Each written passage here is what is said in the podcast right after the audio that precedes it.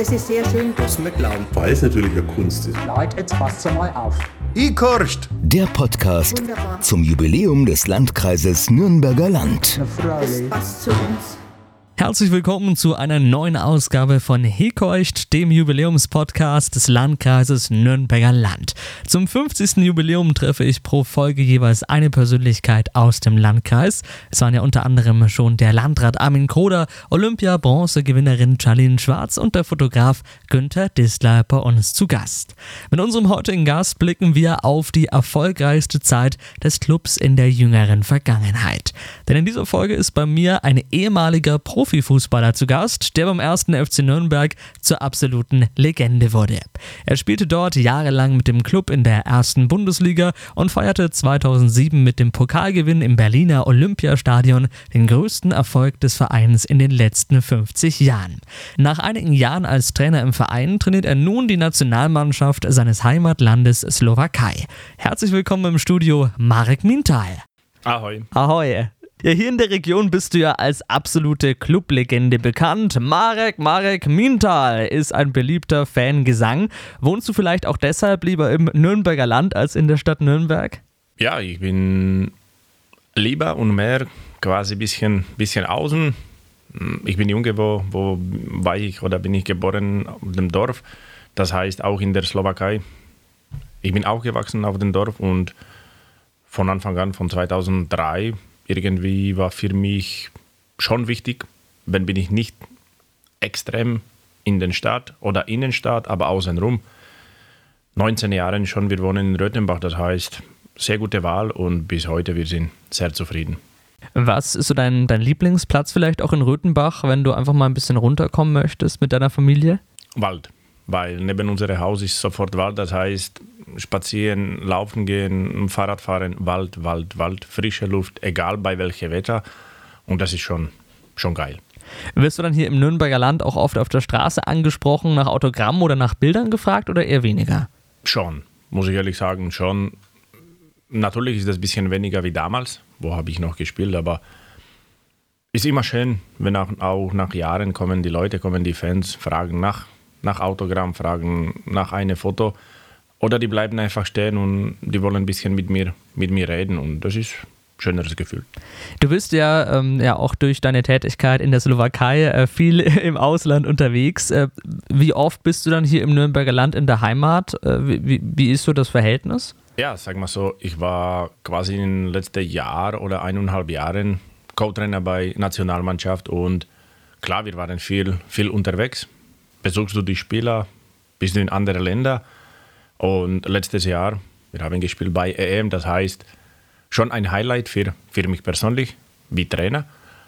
Aber gut, du bist quasi wie ein Tourist. Du bist immer unterwegs.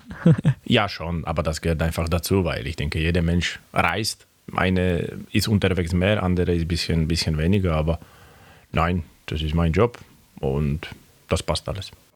Wir wollen auch gleich über deine äh, Tätigkeit sprechen, auch natürlich äh, über deine Zeit beim ersten FC Nürnberg. Vorher wollen wir dich ein bisschen besser kennenlernen mit unserer Schnellfragerunde. Ich nenne dir zwei Begriffe und du entscheidest dich für einen. Ja, Kriegen wir hin. Wir fangen einfach an. Stadt Nürnberg oder Nürnberger Land? mm, Nürnberger Land. Spieler oder Trainer? Beides. Aber jetzt natürlich Trainer, aber Zeit wie Spieler war geil, schön, wunderbar. Auf dem Platz äh, als Spieler lieber im Verein oder dann von der Nationalmannschaft? Puh, Max, sehr gute Fragen. Bisschen komplizierte Antwort von meiner Seite. Ja, die Zeiten wie Spieler sind vorbei und die Zeiten wie Trainer sind da. Das heißt, jetzt, jetzt, Moment, Trainer. Okay, zentrales Mittelfeld oder Sturm? Egal von welcher Position darfst du die Tore schießen, das heißt Stürmer oder offensive Mittelfeld, einfach Freiheit auf dem Platz. Situationen im Spiel, wo bist du ganz vorne, Situationen aber auch im Spiel, wo, wo bist du ein bisschen hinten. Das heißt, ja, sag mal, offensive Mittelfeld ist besser. Okay, als Trainer eher ruhig oder laut an der Seitenlinie? Unterschiedlich. Sind Phasen und Momente, wo musst du ein bisschen lauter sein, aber normalerweise schaue ich das Spiel gerne zu. Klar, du hast immer irgendwie andere Ideen im Kopf. Die dürfen aber nicht extrem unterschiedlich sein wie Trainer und Spieler.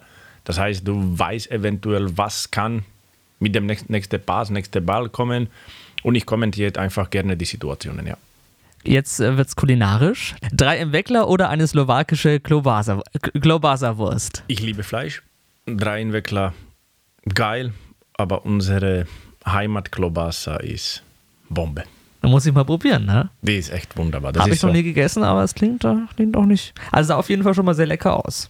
ja, muss ich echt sagen, entweder bei uns oder auch in Tschechei, die schmecken einfach. Oder auch in Ungarn, auch in Polen. Jedes, jeder Land hat einfach Spezialitäten und diese Klobasa sind njam, njam, njam.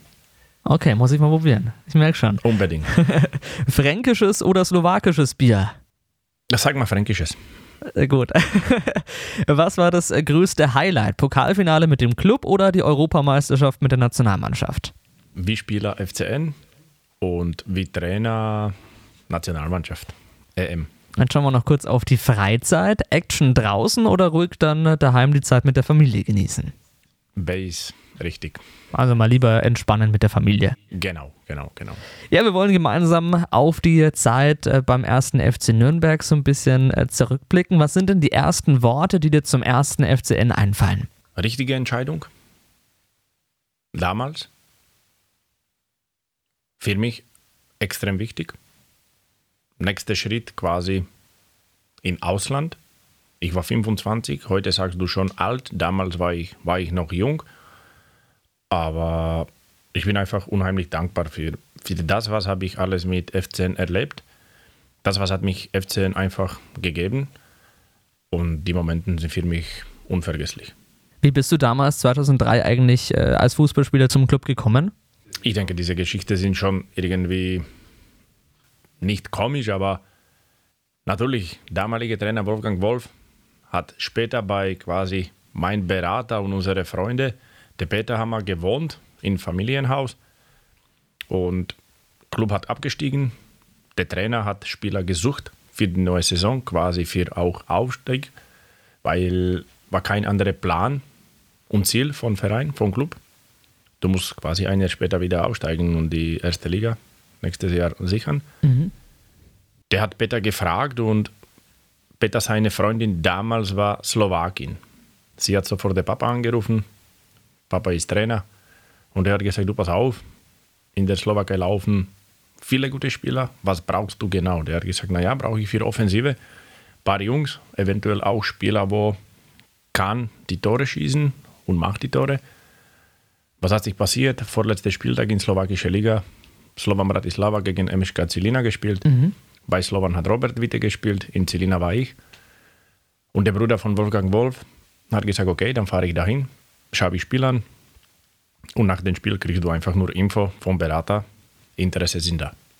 Ja, und es hat sich ja auf jeden Fall äh, gelohnt. Du bist mit dem Club dann äh, direkt aufgestiegen und warst Top-Torjäger in dieser Saison. Dazu gelang dir auch der Durchbruch in die äh, Nationalmannschaft. War der Wechsel von Celina nach Nürnberg im Nachhinein betrachtet ja so der, der Schlüssel zum Erfolg als Profispieler? Ich habe immer geträumt, wenn war ich in der Slowakei oder in Celina, wenn dann einmal in Karriere einfach nach Ausland zu gehen. Ausland, was war für mich Ausland? War das Russland, war das nur Tschechei, war das Polen?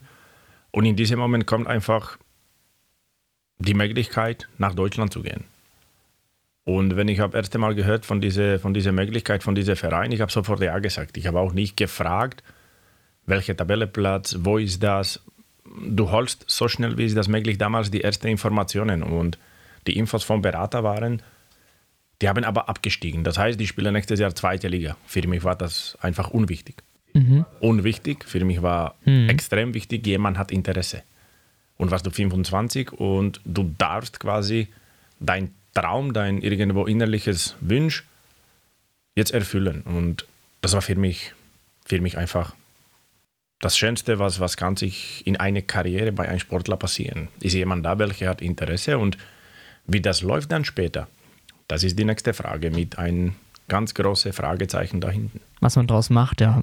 Hattest du damals schon äh, Berührungspunkte zu Deutschland oder war der, der Club dann so der erste Halt in, äh, in Deutschland für dich so der erste Berührungspunkt? Mit dem Land auch? Natürlich, wie Kind, damals, wir sind in Kommunismus aufgewachsen. Das heißt, siehst du nicht viel, liest du nicht viel, Aber irgendwann, wenn war ich ein bisschen älter, klar, die Augen öffnen sich, die Möglichkeiten haben sich auch für mich persönlich, für uns geöffnet und dann, dann checkst du quasi, was ist in die Länder neben uns, in Österreich, in Ungarn, Polen weiß ich, weil da darfst du quasi oft nach Polen fahren. Aber dann kommt Deutschland und Deutschland war für mich persönlich irgendwie ein Land, wo ich sage, da ist Disziplin, da ist quasi alles, was, was der Mensch braucht. Und sage ich, ich war glücklich, überzeugt von, von diesem Schritt und von diesem Land. Und Deutsch hast du dann auch erst hier in Nürnberg gelernt dann, ne? Genau.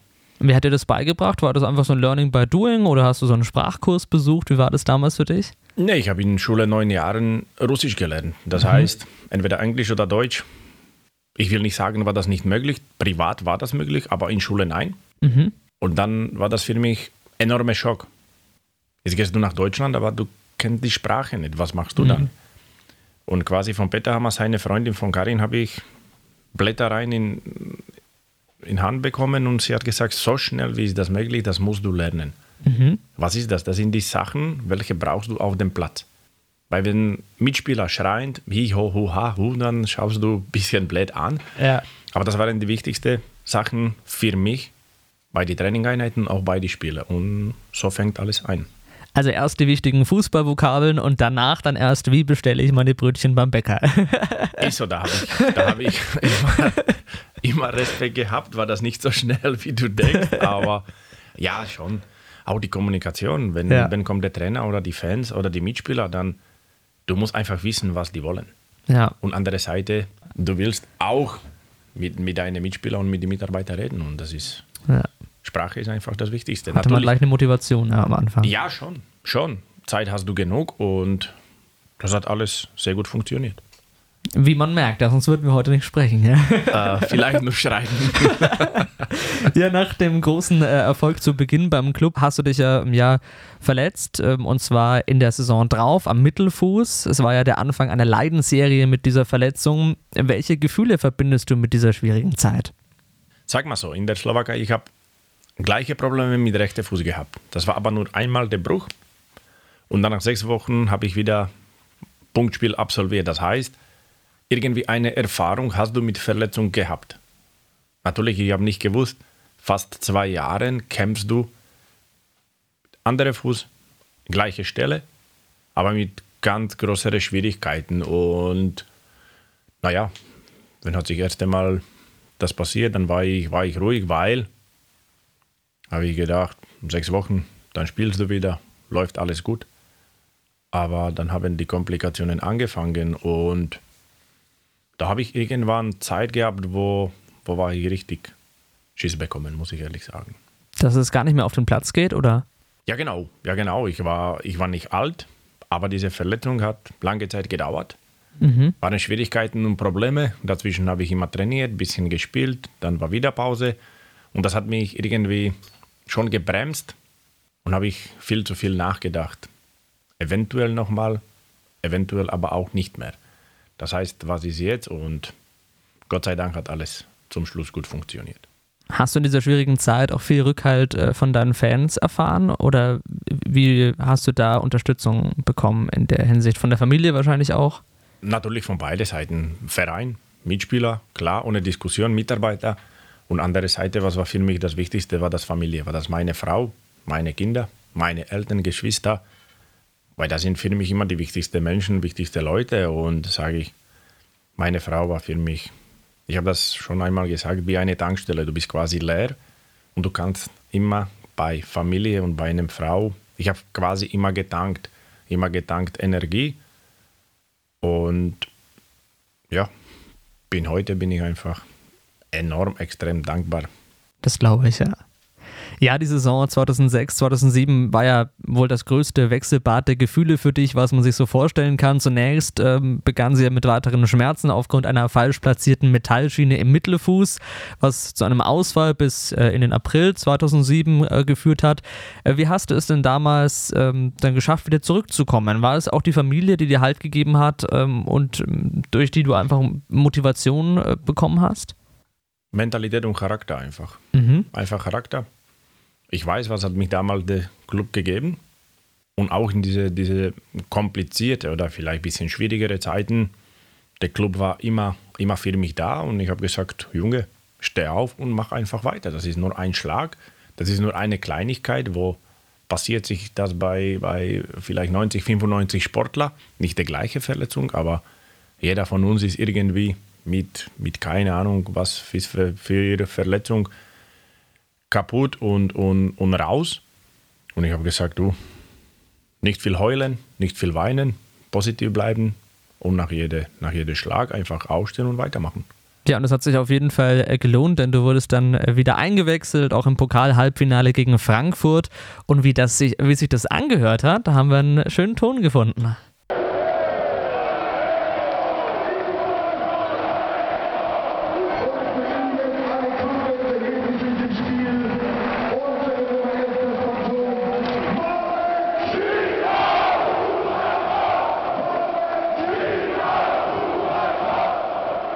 Ja, schön nochmal zu hören, oder? Marek Mienthal, Fußballgott. Ja, echt schön. Hat sich ja ähm, auf jeden Fall gelohnt, äh, diese Einwechslung, denn am Ende der Saison stand ja auch das DFB-Pokalfinale an, ähm, an, in dem du in der Startelf warst.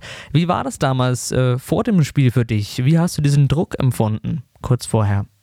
Gut, die, die letzte Zeit, was hat sich alles irgendwie war für mich schon, schon wie ein Film. Verletzt, gesund, verletzt, gesund. Dann kommst du, Halbfinale gegen Frankfurt, für die letzten paar Minuten kommst du rein. Quasi Woche später, letzte Bundesligaspiel, spielst du von Anfang an, habe ich Tor gemacht. Was, hat, was passiert sich Woche später? Das Pokalfinale und du bist einfach dabei. Das heißt, unglaubliches Gefühl und Moment für mich persönlich, für Verein, für die Fans. Wenn fragst du mich heute, einmalig. Einfach einmalig, weil keine Ahnung, wie viele Sportler, wie viele Fußballer dürfen nach so einer Verletzung, nach so einer langen Zeit im Pokalfinale in Berlin dabei zu sein und von Anfang an zu spielen. Und nach den 120 Minuten holst du noch Pokal. Einfach Traum. Traum, Traum. Ja, und du hast ja auch ein Tor geschossen, musstest aber nach einer knappen halben Stunde erstmal ja, ausgewechselt werden, weil du brutal gefault wurdest, wurdest verletzt. Ähm, wie, wie, war das für dich in dem Moment? Also ich meine, du hast ein Tor geschossen und dann schon wieder verletzt. wieder nächster Schock, wieder nächster Schock und nächster Schlag für mich. Mhm. In, in diesem Moment sind das Sachen, wo willst du gerne weiterspielen, aber war das unmöglich. War das unmöglich und dann habe ich nur gedacht, was ist jetzt schon wieder kaputt? Mit was ist das mhm. Problem? Klar, die Geschichte in Halbzeit, fährst du irgendwo in eine Privatklinik und kommst du quasi nach dem Spiel rein, wo hat die Feier angefangen und sage ich, Film, Film, Film, nichts anderes. Ja, und dann der Sieg durch dieses sensationelle Tor in der Verlängerung von Christiansen, was wohl jeder Clubfan ganz genau vor Augen hat. Konntest du trotz deiner Verletzung danach nochmal richtig feiern? Wie war das aus deiner Sicht? Oder hast du dann eher äh, an deine Gesundheit gedacht, an die Verletzung? Erst war ich extrem froh. Wir waren quasi punktlich vom Krankenhaus wieder zurück. Das heißt, habe ich alles erlebt. Nicht mhm. nur von Fernsehen oder irgendwie ja. andere Kanäle. Das heißt, live war ich dabei. Mhm. Gut, dann, dann kommst du zum Hotel, wo, wo waren unsere quasi Mitarbeiter, Freunde, Familien.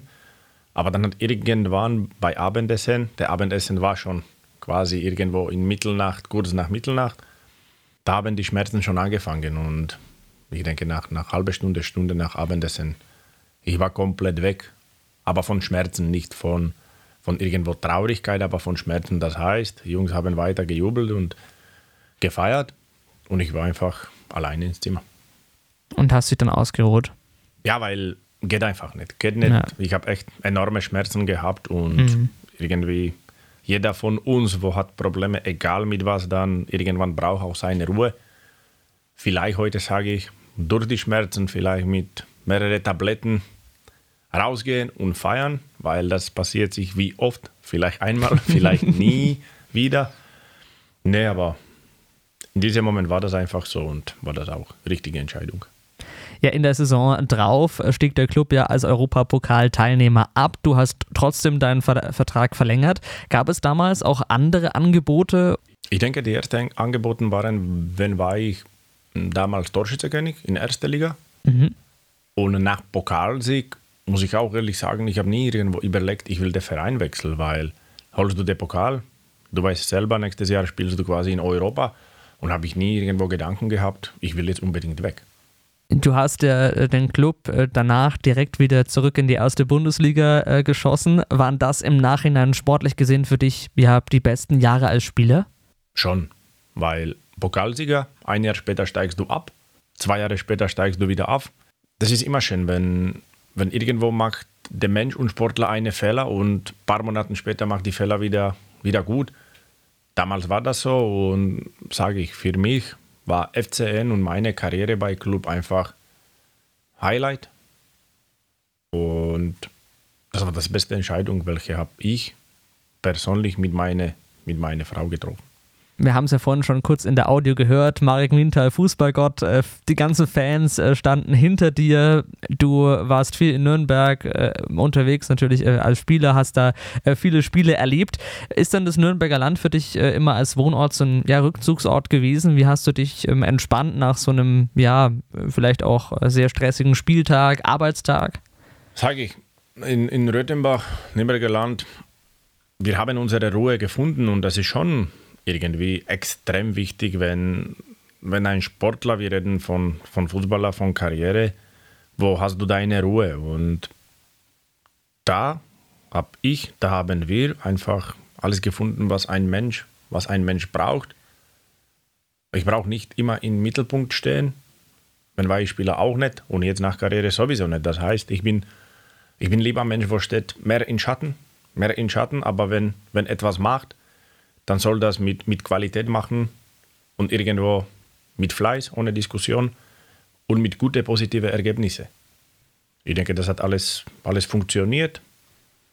Job gemacht, gut gemacht, wieder in Schatten.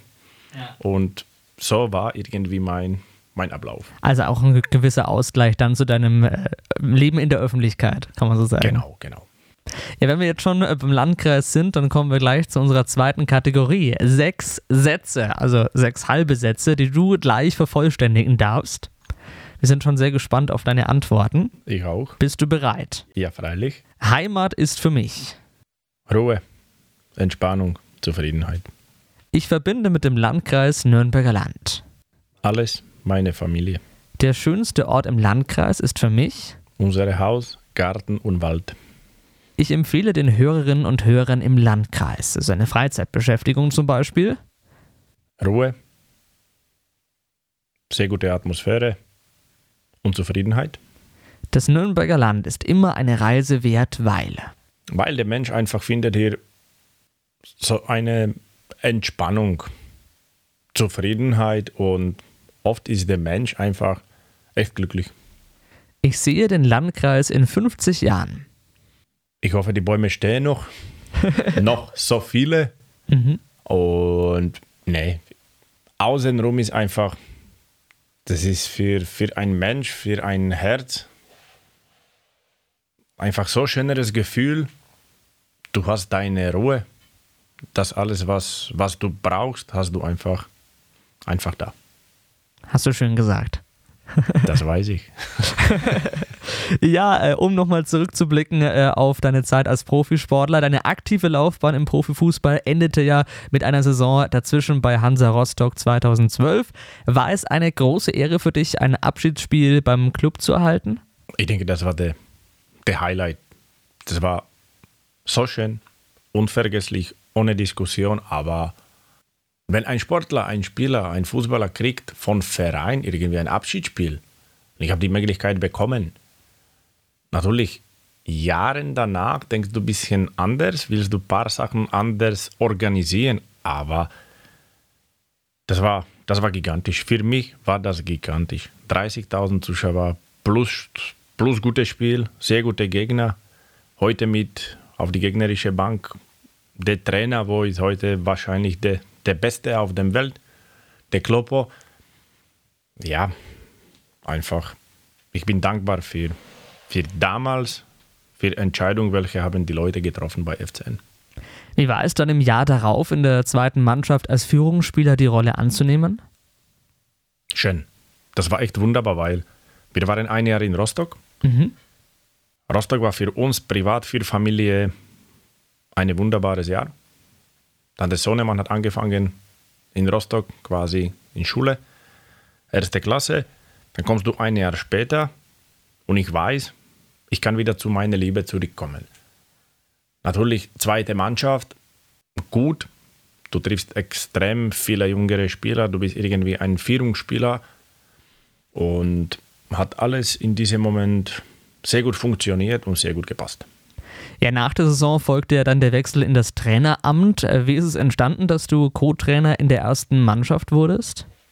Das war alles schnell, weil ich habe damals mit Martin Bader so ausgemacht, ich komme heim, ich kriege dreijähriges Vertrag, hat alles genau so funktioniert und war geplant, wo ich bin quasi ab neue Saison nach meiner Karriere, komplette Karriere wie Fußballer.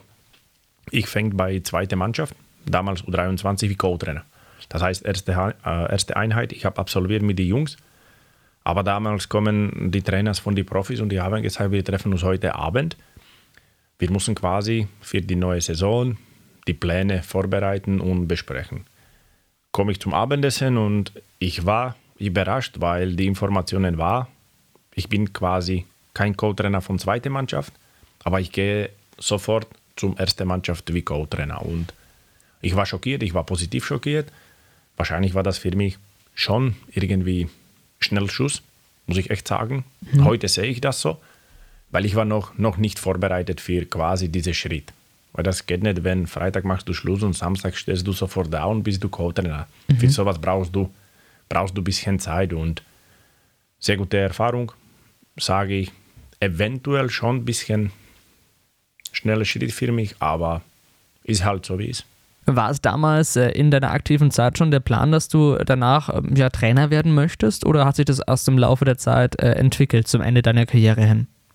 Für mich war, war wichtig und ist wichtig, wenn nach Karriere kannst du und darfst du weiter das machen, was, was hat unheimlich Spaß gemacht. Mhm.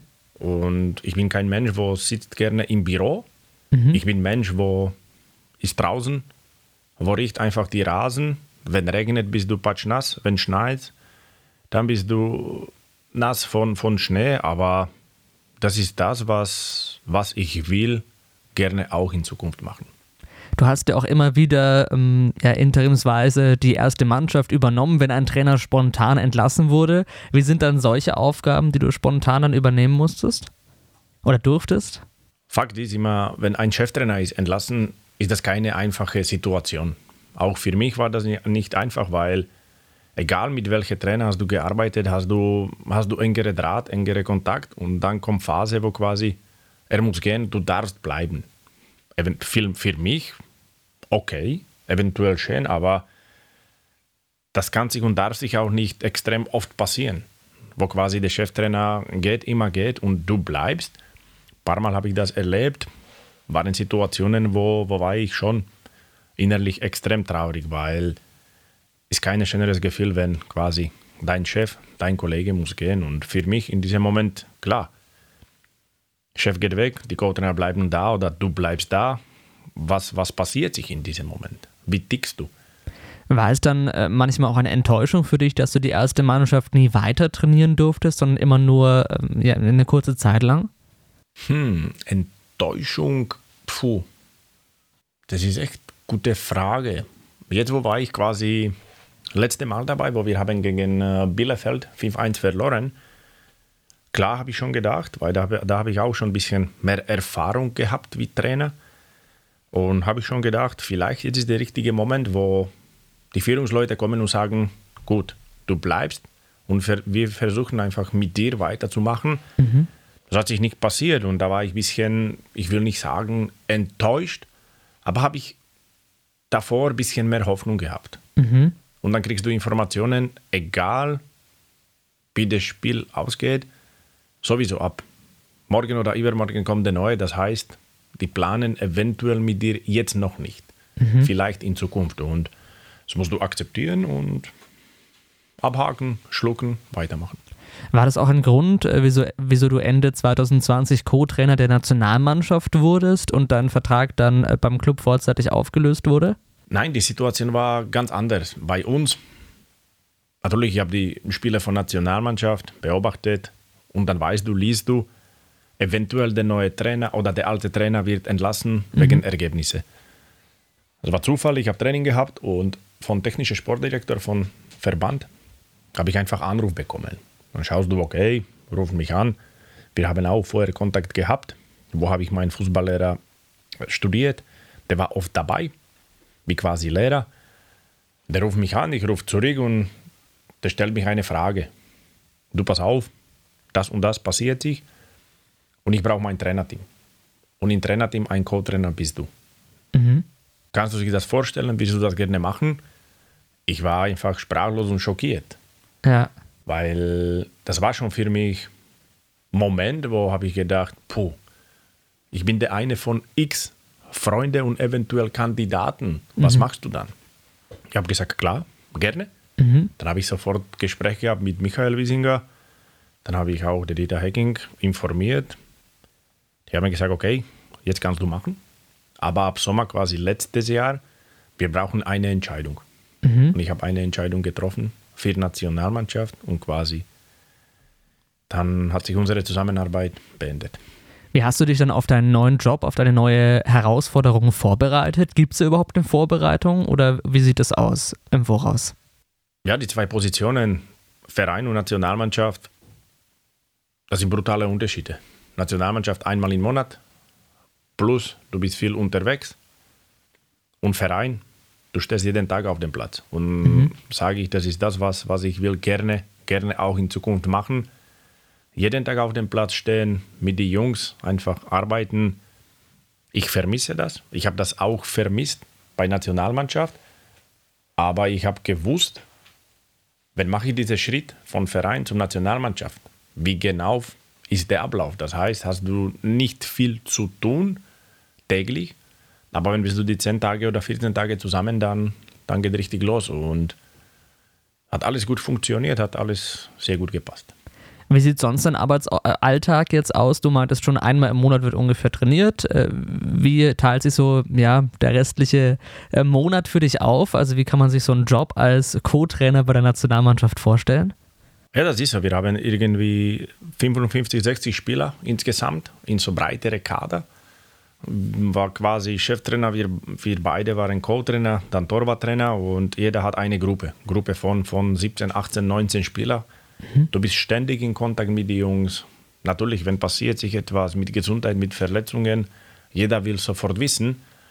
Und wenn der Cheftrainer sagt, ich will die und die Spieler beobachten, dann die Leute von Verein, der Teammanager organisiert eine Reise quasi. Entweder fliegst du oder fährst du mit Auto oder mit Zug und dann, dann schaust du die Spieler an. Du triffst dich mit den Jungs nach dem Spiel und so ist quasi der, der Ablauf. Dann hast du einmal, zweimal pro Woche immer Konferenz, wo wir diskutieren über die Situationen, wo wir diskutieren über, über die nächste Gegner, nächste Möglichkeiten, was alles kommt. Und natürlich durch, durch quasi Corona war das, war das schon schwierig, weil du planst etwas und da ändert sich ständig jeden Tag, jede Stunde etwas ganz anderes. Du musst die Pläne ändern, andere Spieler nominieren und war das schon, schon ein bisschen kompliziert. Aber ich denke, kompliziert war das für, für jeder. Immer wieder eine neue Herausforderung im Genau. Job. Genau. Ja, du hast ja unglaublich viel erlebt als Co-Trainer. Wie war denn die EM äh, im vergangenen Jahr für dich? Sicherlich auch ein Highlight, oder? Eine, eine große Erfahrung. Ich habe das wie Spieler nie erlebt, weil ich habe damals 2009 aufgehört mit Nationalmannschaft quasi und 2010 Jungs waren dabei bei WM in Afrika, Südafrika. Das heißt, damals habe ich gesagt, gut, ich will das gerne mitmachen wie Co-Trainer. Und diese komplette Organisation, Ablauf, alles wie das läuft, das ist, das ist einfach einmalig, so etwas zum Organisieren und ohne Schwierigkeiten und Probleme durchführen. Und sage ich, Trainingslager hast du in Österreich, dann bist du in Russland quasi zwei Wochen, dann bist du in Spanien. Ein Traum. Einfach ein Traum, weil das ist echt schon, schon eine Top-Sache. Das glaube ich dir auf jeden Fall. Um jetzt vielleicht noch am Schluss äh, ja, äh, in deine Zukunft zu blicken. Hast, äh, was steht in Zukunft bei dir an und ist auch eine Rückkehr zum Club wieder möglich? Zukunft. Gesundheit wie jeder andere, das sage ich immer. Mhm. Das ist quasi der, ich will nicht sagen automatische Antwort, aber ohne Gesundheit ist, sind viele Sachen schwierig. Und zum Club, gut, ich habe viel erlebt. Natürlich ist das für mich irgendwie schon, schon eine Liebe zum, zum Staat, zum diesem Verein. Und wenn kriege ich irgendwann nochmal die Möglichkeit, zurückzukommen, dann, dann will ich das gerne, sehr gerne machen. Ja, ohne Diskussion. Da sind wir sehr gespannt, Ich was auch. die Zukunft bringt. Vielleicht hört jemand vom Club zu und schon gibt es die nächsten Angebote in den nächsten Wochen. Schauen wir mal, Max. Ja, vielen Dank, lieber Marek, dass du da warst bei der Folge von Hikeucht. Danke dir. Bitteschön, danke für die Einladung, war das top. Gute Qualität, sehr gut. Gute Qualität, wunderbar. Vielen Dank dir und es geht weiter mit Hikeucht. Alle zwei Wochen, immer am 1. und am 15. Tag im Monat, wird eine neue Folge erscheinen. Also am besten den Podcast auf den Portalen abonnieren oder regelmäßig auf der Webseite vom Landkreis vorbeischauen. Ihr könnt übrigens alle Folgen auch nochmal nachhören, also auch die vergangenen Folgen mit äh, der Olympionikin Charlene Schwarz zum Beispiel oder mit dem Landrat Armin Koda. Einfach auf den Podcast-Portalen vorbeischauen. Die nächste Folge erscheint am 15. August und hier wird es um die jüdische Geschichte hier im Landkreis gehen. Bis bald. Das war Ich horcht. der Jubiläumspodcast fürs Nürnberger Land. Alle Folgen gibt's auf unserer Webseite und allen gängigen Podcast-Portalen. Das passt zu uns.